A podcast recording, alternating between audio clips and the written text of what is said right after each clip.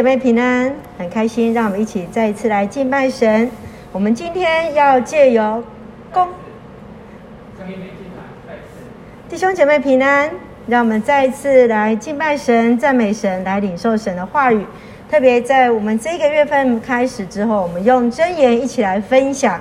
今天我们要用真言十一章来分享公平的砝码。我们一起先来读这一段的经文，真言十一章。一到六节，箴言十一章一到六节，我们一起翻开，一起来读。上主厌恶不准的天平，他喜爱公平的砝码。骄傲人有羞耻耻辱跟随他，谦逊人有智慧陪伴他，正直人有诚实引领，奸诈人因乖谬毁灭自己，面临死亡，财富无用。诚实救人生命，诚实使正直人走平坦的路，邪恶人自取败亡。正义救援忠诚人，奸诈人陷落在自己的贪婪里。好，特别今天我们要看到十一章第一节到第六节。如果你有自己的圣经，牧师要邀请你们翻开你们自己的圣经，我们会一起来读这一段的经文。公平的砝码，公平的砝码，砝码表示这个公平，表示这个砝码有分不公平的吗？感谢主，让我们一起来赞美神。我们可以彼此来问候关心。今天你打疫苗了吗？今天呃，疫苗打完之后，你的身体状况如何呢？邀请大家要多喝水，多运动，特别要补充蛋白质。啊，不管你从鸡蛋，不管你从牛奶，或是从豆浆，都可以增强我们的一个身体自主的一个营养素，让我们能够一起让我们的身体更加的健康。我们来想一件事情：公平的砝码是什么意思？你有没有看过天平？有没有使用过砝码呢？呃，我记得我在国小的时候，我们在自然科学实验教室啊，我们就会用一种天平。然后好像磅秤一样，然后配它的一颗一颗小小的砝码，然后老师还会提醒我们要用夹子去夹那一颗一颗的砝码。我不晓得我们在座的年轻人，好像主于你们有没有玩过那个砝码那种小东西呢？有没有呢？好，这其实如果这两方如果没有平衡呢，这个磅秤啊天平就会一上一下，一上一下。好，这个就是一个天平。这个时常你有时候会在呃法律。或者是啊、特别是在法院当中，就会出现这一个天平，来看到说这个是不是一个公正的，是不是一个呃是一个准确的？来，这个就是一个砝码，有没有看到它砝码？它其实每一颗每一颗它都有不同的重量单位，而且你会注意到它的头上面是小小的，下面胖胖的，它是都是用一个镊子一颗一颗夹起来，再一颗一颗去磅称那一个重量。啊，这个是呃，我记得以前小时候呢，在国小的时候去自然科学教室最喜欢做的一件事情。好，那圣经在中说到什么是一个公平的砝码？其实，在原文希伯来文的意思就是足重的砝码，足够重量的砝码。为什么要强调足够的重量？也就是说，在这个一般的砝码当中，有些是没有足重的。特别当我们去买贵重的金属的时候，更会在意为什么我们的黄金上面会写一个九九九点九，九点九九九九九。好，这其实是要强调的是什么？这个黄金的它的存量，它的纯是正值的，是有达到那一个标准的。而这个标准，我们在看到这个重量它的纯度呢，或者是在它的一个标准的当中，是在天平跟砝码。双方的一个准确度是平衡的。那我们有时候可能会去菜市场买菜的时候，你会发现说，诶，这个摊商好像不是那么的准确啊。这个东西后来都在一些电子的磅秤当中有慢慢的来改善这样的一个事情。其实，在这样子天平的一个砝码，或者是我们看到天天平的一个标准当中，我们的生活当中，其实我们心里也有一个砝码，我们心里也有一个天平。我们似乎也用我们自己的标准来去判断别人，来去看人的标准是什么，去衡量别人，或者是衡量自己。只是我们要去思考是这个天平的标准是在哪里？是用 ISO 呢，或者是用上帝的一个标准？我们来看待我们所谓的一个标准值是在什么样的一个地方？所以今天牧师用两点来分享：第一个是上帝的公平与砝码；第二个部分是人的诚实与祝福。上帝的公平与砝码，人的诚实与祝福。我们先一起来读箴言十一章第一节：上主厌恶不准的天平。他喜爱公平的砝码，上主厌恶不准的天平，他喜爱公平的砝码。呃，曾经牧师在我们教会附近的水果店，然后呢，他们就两间水果店就对开，然后牧师喜欢固定去那一间，然后妹妹想要去另外一间买一样的东西，牧师就带着女儿，我们就一起去买，然后我们不约而同，我们都选了香蕉。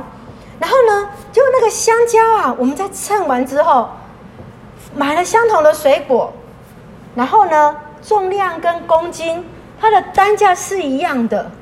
发现一件很有趣的事情，我买了一大批的香蕉，然后呢，四十五块钱，妹妹买了五根香蕉，三十块钱，小小的，所以我们就回来，哎，到底是谁的问题？我们就回来用家里的磅秤称了之后，哎，发现怎么有一间的水果店，它的磅秤超级有问题。所以，其实在这个过程当中，我们之后在那一间店买水果，我们就会格外的去小心。然后呢，所以我的女儿就告诉我说：“妈妈，我告诉你，我们以后去那一间店，我们不要买称重的，我们要买算颗粒的，一颗多少钱，而不是选一公斤多少钱。”因为这样的一个问题的当中，其实问题是在哪里？问题是在他们的磅秤可能坏了，他们自己不知道，或者是在这个过程当中有什么样的疏失，我们不晓得。可是你就会发现一件事情是，那一个平量的标准，称水果重量的那一个标准，成为了一个当中的一个准则了。我们看到，在从旧约开始，上帝对以色列人所定的立的当中。他说到了立位记十九章三十六节，立位记十九章三十六节，你有自己的圣经，牧师也希望你能够一起翻开，一起来读。要用公道天平，公道砝码，公道升斗，公道秤。我是耶和华你们的神，曾把你们从埃及地领出来。你看到了吗？他特别强调公道的天平。砝码、升斗、秤，这些都是什么？称重的单位，这些都是称重的一个单位。好，接下来再来继续在《生命记》二十五章十五节，《生命记》二十五章第十五节，当用对准公平的砝码，公平的升斗，这样在耶和华你神所赐给你的地上，你的日子就可以长久。相同的东西出现了，公平的砝码跟公平的升斗。为什么上帝要特别来提醒他们这件事情？事实上，在我们看到继续在箴言的当中，也是一样的出现。事实上，当以色列人他们要出埃及之后，他们要进入到了迦南地，开始他们从一个呃四十年的游牧民族，进入到一个定居的一个居所的时候，他们开始面对的就是会有一些的所谓的。商业的往来，商业的往来，因此上帝特别提出这样的一个标准给他们，必须要用公平的砝码跟升斗来对待彼此，来作为一个买卖的标准。其次，我们再继续看到，在我们所读的箴言的当中，箴言二十章的第十节，箴言的第二十章的第十节一样的，两样的砝码，两样的升斗。都为耶和华所憎恶，两样的砝码为耶和华所憎恶，诡诈的天平也为不善。所以你看到在二十章的当中，他特别提到为什么会有两样的砝码。我今天我看到主营，我比较喜欢它，我用比较呃轻的砝码来去算它，比较便宜吗？然后我现在看到哎陆家，我就选不一样的砝码来做一个称重吗？这是不是发生在当时候的一个情况是什么？是不是当时候在他们的商业往来中，已经出现了一些不公义的事情，以至于上帝特别厌恶，而来提醒他们，必须要用相同的标准去对待别人。所以，事实上，在这个地方，我们看到行非义之事，不但是上帝所厌恶的，在地上的日子亦无法长久。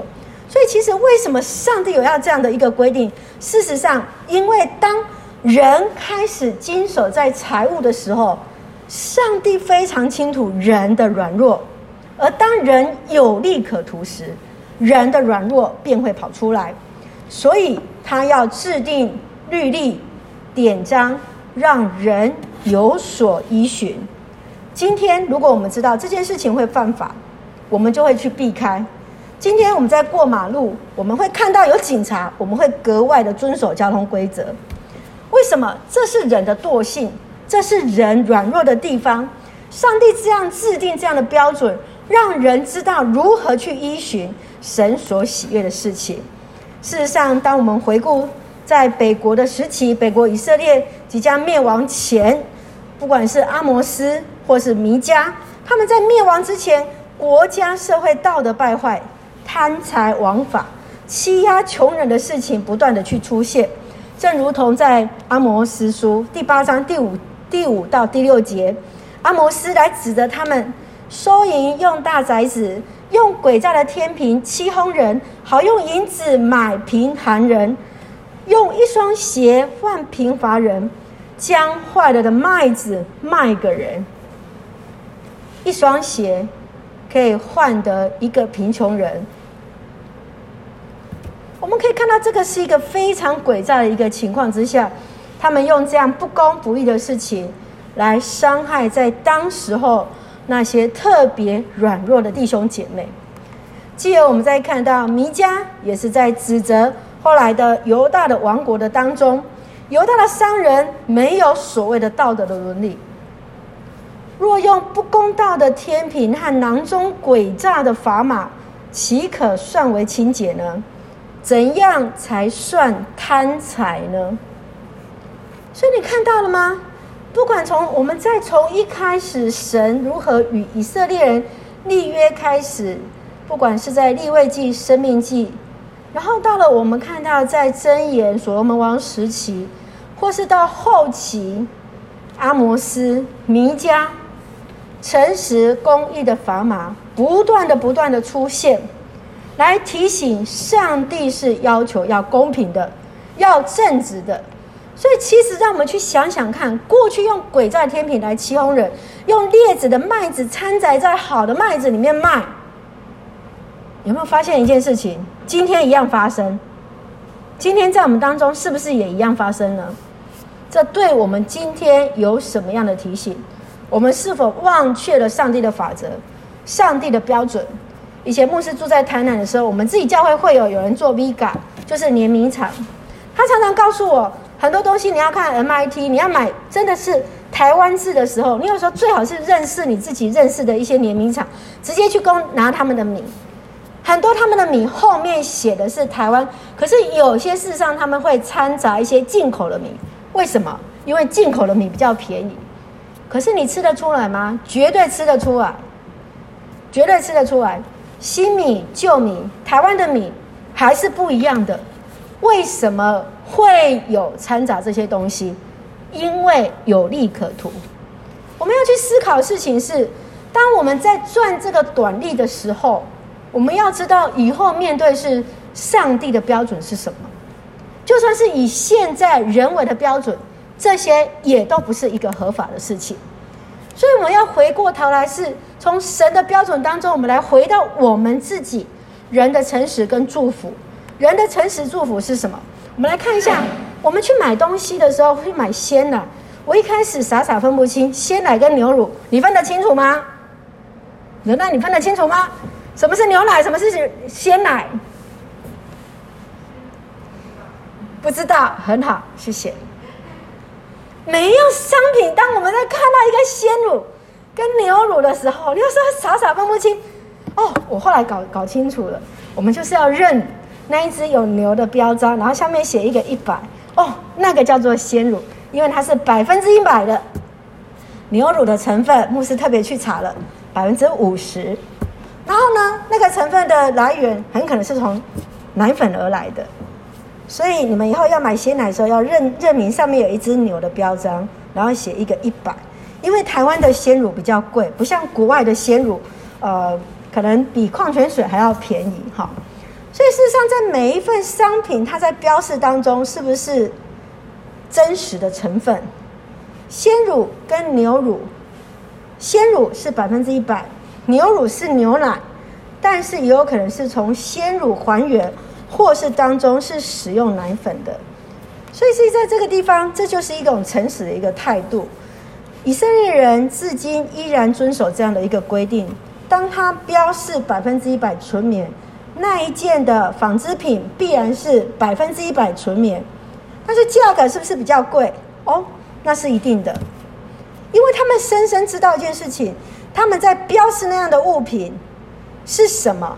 他们就必须尊重这样的一个行为，因为他们知道，他们至今依然照着上帝的标准而行。我之前有机会在以色列买东西，然后呢，跟犹太人买那个东西，真的衣服是比较贵，甚至贵了 T 恤贵了两三倍的价钱。跟阿拉伯人买，哎，我觉得很开心，因为是学生，所以买的时候就会觉得啊，我应该多买几件阿拉伯人的，因为他们都很便宜。但是后来带回来台湾之后，穿了几次，你会发现一些的布料，所谓的布料，它的埃及棉，或者是所谓的它的一个纯棉当中，越洗越薄，越洗越薄。可是当时候跟犹太人买的那一件 T 恤，我穿到最近我才把它丢掉。所以你看，这是一个很对一个物品诚实的一个态度是什么？诚实的物品，你在标示的时候，你就很清楚知道，你必须对你的消费者负责。你必须对你自己诚实，你必须对上帝来负责。而之后，当我在选择东西、在买东西之后，我就会很慎重的去看到这一间厂牌的信誉是什么，它的商誉是什么，它是不是这个商品是不是有信用的？诚实不断的在箴言当中来出现。诚实事实上在箴言当中。他认为这是一个智慧，弟兄姐妹，诚实是一个智慧，诚实是一个美德，是道德标准，是人际关系当中最基本的一个道德的要求。箴言十二章二十二十二节，还有二十章的二十三节这样说：说谎的嘴为耶和华所憎恶，行事诚实的为他所喜悦。两样的砝码为耶和华所憎恶，诡诈的天平也为不善。行事诚实为他喜悦，诚实是神所喜悦的。不管是说谎的嘴，两样的砝码，诡诈的天平，这个都不是正直，不是良善的。用鬼诈的天平跟呃秤，用商来消费来欺骗这样的一个消费者，这个就是一种欺骗。贴错标签，标示保存期限日期，去改变。或是缩减你所承认的这些的质量，捏造产品的出处，篡改产品的一个数据，这些都是不诚实的，这些都是上帝所憎恶的行为。你不仅仅欺骗了消费者，你更是你欺骗了你自己，更是伤害严重伤害你自己的信誉。因为之后我们总是被人家欺骗一两次之后，你下次绝对不会再去选这样的东西了。所以我们要自己去扪心自问，在我们在做的时候，我们看到这是有形的商品，然后另外一个无形商品就是我们自己的信誉，人们对你的信任，还有这是一个信用。我们常常说言而有信，言而有信是说话靠得住、有信用的意思。这是牧师查那个国语词典它的标准的翻译。言而有信，说话靠得住、有信用，诚实的言语跟行为是会使得人来信任。不仅仅是内在的心思意念，外在所表达出来的行为，其实时常也出现在每一个对话的当中。还有学生最常出现的考试，考试可不可以作弊？特别是我们最近呢、在线上读书，然后大学生的期末考、期末报告。有学生就告诉我说：“牧师，我们在考试的时候呢，我们必须呃对着自己有一颗镜头，然后一颗要对着我们写的那个那个，而且都是要手写的纸卷，然后不可以是哦电脑的阅卷这样子。其实这是一个诚实的态度，在商场上面做生意更是表现得如此。更多的是具体的工程建设，具体的工程建设，当若有偷工减料的行为，这是严重欺骗的行为。这就是严重伤害到你自己的信誉之外，是会害人的生命的，是会伤害人的性命的。最近这几年的很多的重大的一个灾难当中，虽然是有天灾，后来去考究那个原因，事实上有其中有更多部分是有人祸在里面。为什么？偷工减料，偷工减料。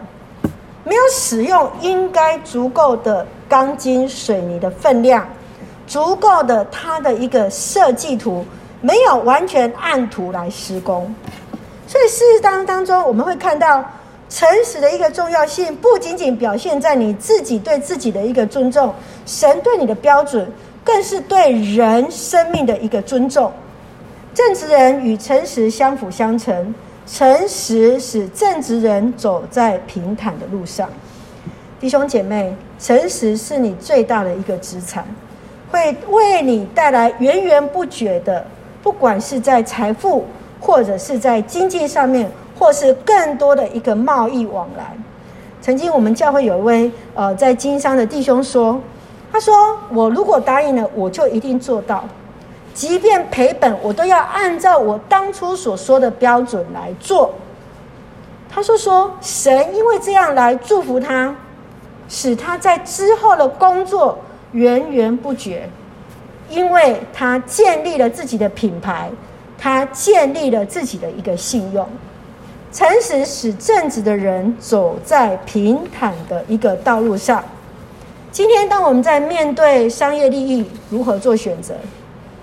诚实所带来的商誉、信用，诚实更为你自己来建立一个品牌。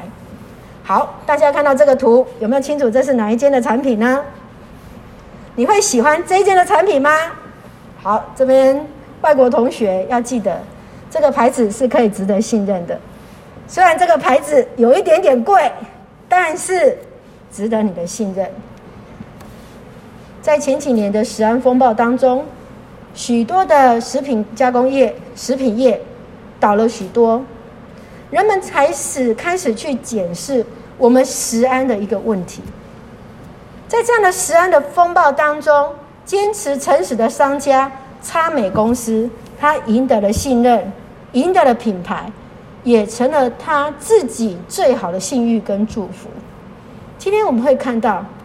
你为你自己所做的事情，会为你带来你今天的一个结果。当你选择诚实，上帝就为你带来祝福，因为你知道你在做的是关于人的工作，你带来所做的是会进到人的身体里面的。从诚实当中来学习，学习从公平的砝码当中来体验何为神所喜悦的事情。面对所有公平的标准，不仅仅是商人要注意，更是所有人都必须要注意的事情是：我们是否用真实、诚实的态度来对待人、来做事情？因为这会成为你自己的品牌。当我看到谁，我知道这个人是值得我信任的；当我知道我跟他说一件事情，他答应了，我就知道我就可以放心了。而当我们也知道，当我们在承诺之前，我会谨慎思考，是我可不可以说 yes？当我说了 yes，我就知道我会负责任把这件事情来成就、来完成。这是你建立出你自己的信用，你也建立出你自己的一个品牌。所以，愿主来赐福我们，特别在今天，呃，我们的学青。选了这一首的诗歌，愿主仁爱与你同在。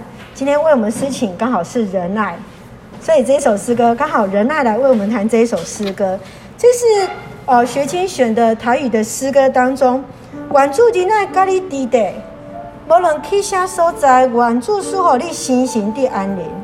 佮你分享主的疼痛，亲像长流活水，伫茫茫黑暗暝，看见主的恩恩。记得从诚实而来得到祝福，将有神的爱与你同在。牧师也要在这个地方为我们的所有的弟兄姐妹来祝福祷告。在我们线上有许多的青年弟兄姐妹。因为为了要坚持诚实这件事情，可能因为这样来受苦，可能因为这样子而无法不见得完全能够得到每一个老板的认同。牧师要祝福我们这样的弟兄姐妹，上帝自己来恩待你所做的事情，因为你所做的绝对不会是枉然的。神如何看见你的心意？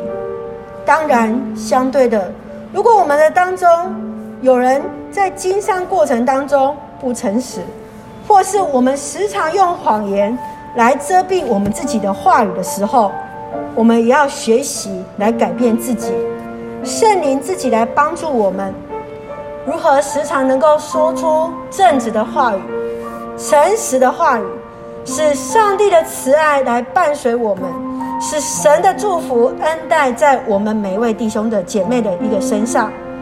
好不好？我们这个时候，我们就为自己来祷告，为自己来献上感谢。你是那诚实的人吗？你是那正直的人吗？你是神所喜悦的人吗？让我们一起学习，从公平的砝码当中，来真实去体验到何为上帝所喜悦的事情。何为上帝所喜悦的事情？让我们一起来看自己是不是用诚实。真实来对待别人，我们一起来祷告。亲爱的天父上帝，我们感谢赞美你，让我们心存敬畏的心，领受属天而来的智慧，知道你本为善，你的慈爱存到永远，你的信实直到万世代。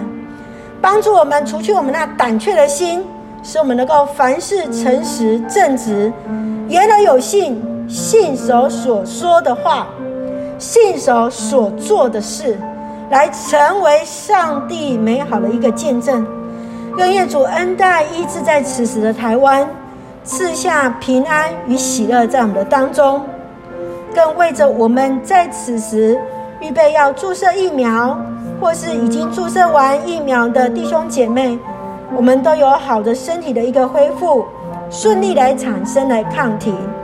我们当中也有一些软弱的弟兄姐妹，他们在疾病当中，这时候还需要进出医院，有时候还必须要接受啊、治疗啊、不管是在癌症的治疗或一些慢性病的治疗当中，主啊，求你来恩待医治他们身体都平安，也来保守我们的青年啊、不管这个时候是不是在台北，或是回到自己的家乡，主啊，在保守我们。所做的事情当中已经顺利，善用我们的暑假，为我们下个学期，为我们接续的研究，神你都有最好的一个预备。